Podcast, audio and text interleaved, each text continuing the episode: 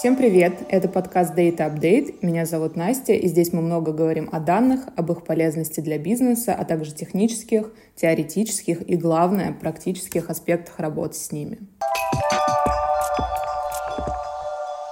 Привет, это Сара, и из предыдущих наших выпусков понятно, что мы крайне рекомендуем начать работу с данными уже сейчас. А если вы уже в этой лодке, то активно развивать это направление. Ведь решения, которые принимаются на основе данных, в итоге оказываются наиболее выигрышными. За счет работы с данными можно увеличить CTR рекламных кампаний, снизить отток клиентов и уменьшить процент брошенных корзин, также повысить количество лояльных клиентов и еще много-много всего. Давайте же разберем подробнее, как каждый тип данных применим в бизнесе.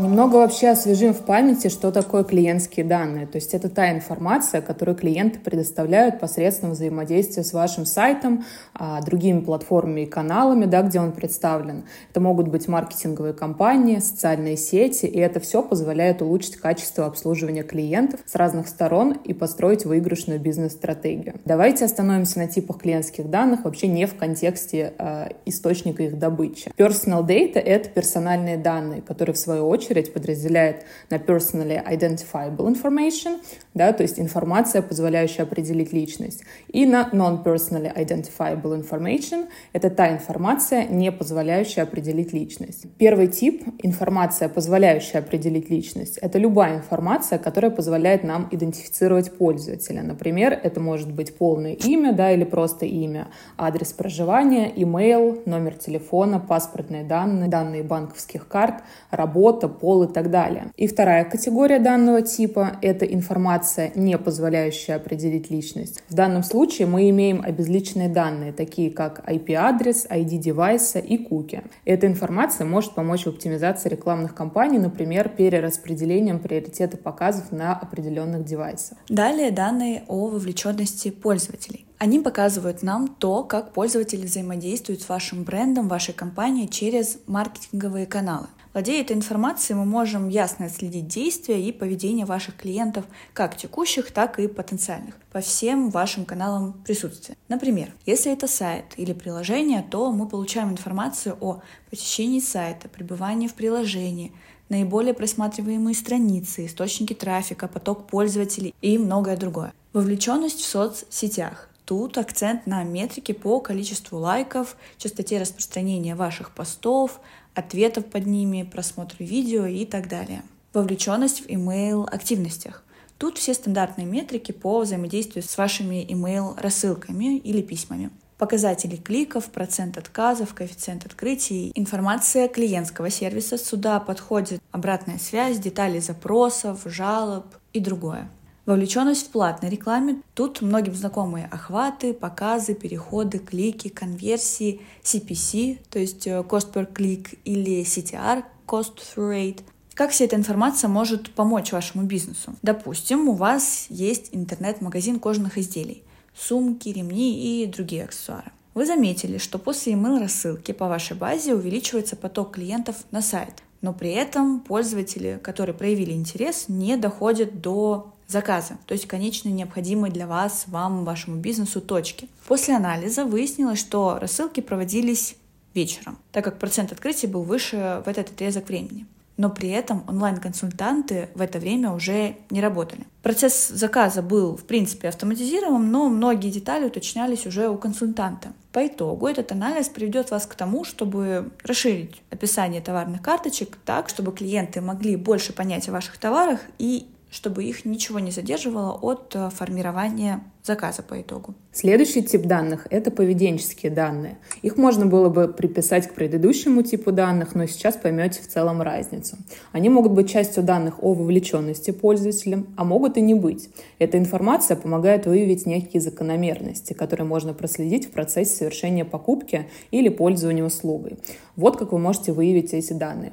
Во-первых, данные о транзакциях. Тут и предыдущие покупки, и текущие покупки, и, например, подписки, данные данные об отказе корзины деталей заказов, средний чек заказа, средний LTV и так далее. Во-вторых, это использование продукта. Это устройства, с которых заходят для совершения покупок и приобретения услуг. Это могут быть повторяющиеся действия, длительность пользования и так далее. В-третьих, это могут быть качественные данные. Сюда можно отнести тепловые карты, на которых можно выявить клики, движения мыши, да и вообще в целом а, все действия, происходящие на сайте. Давайте также разберем эту теорию на конкретном примере. Зоомагазин условно обратил внимание, что его трафик на 60% идет с мобильных телефонов.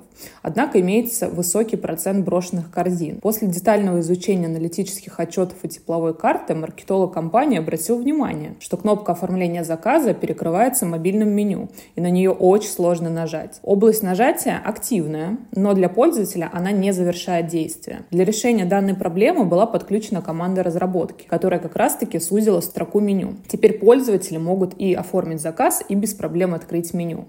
То есть юзабилити сайта улучшилась, и бизнес увидел значительный плюс в прибыли.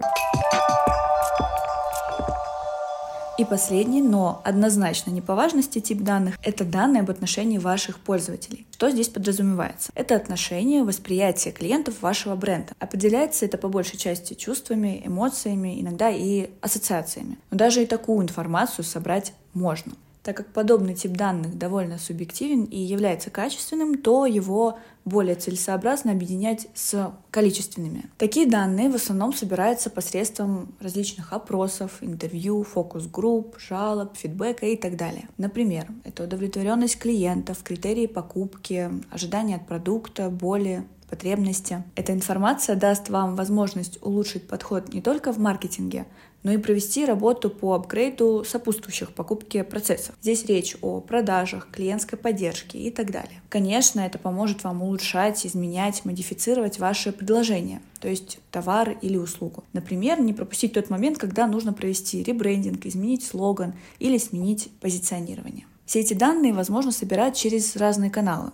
Исходя из примеров, определите для себя наиболее релевантный тип и способ его сбора. Главное делать это верно. Настя, как ты думаешь, какие риски будут у бизнеса, если он получит некачественные, искаженные или неполные данные? Сара, спасибо большое за вопрос. На самом деле это очень распространенная проблема, но участники процесса так сосредоточены на сборы, что иногда а, просто забывают о других факторах. Во-первых, некачественные данные — это неточное попадание в аудиторию, потребность или запрос.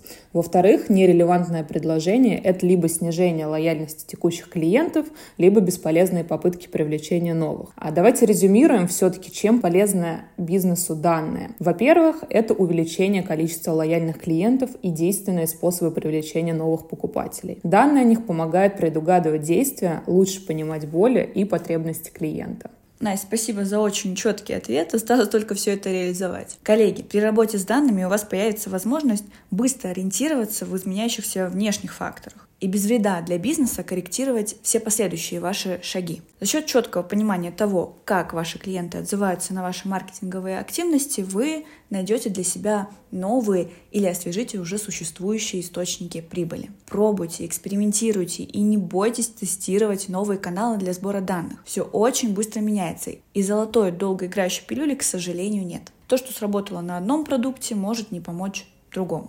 Так что всегда рассматривайте каждый запуск индивидуально. На этом сегодня все. До встречи. Это был подкаст Data Update. Оставайтесь с нами, открывайте потенциал своих данных. До встречи в следующем выпуске.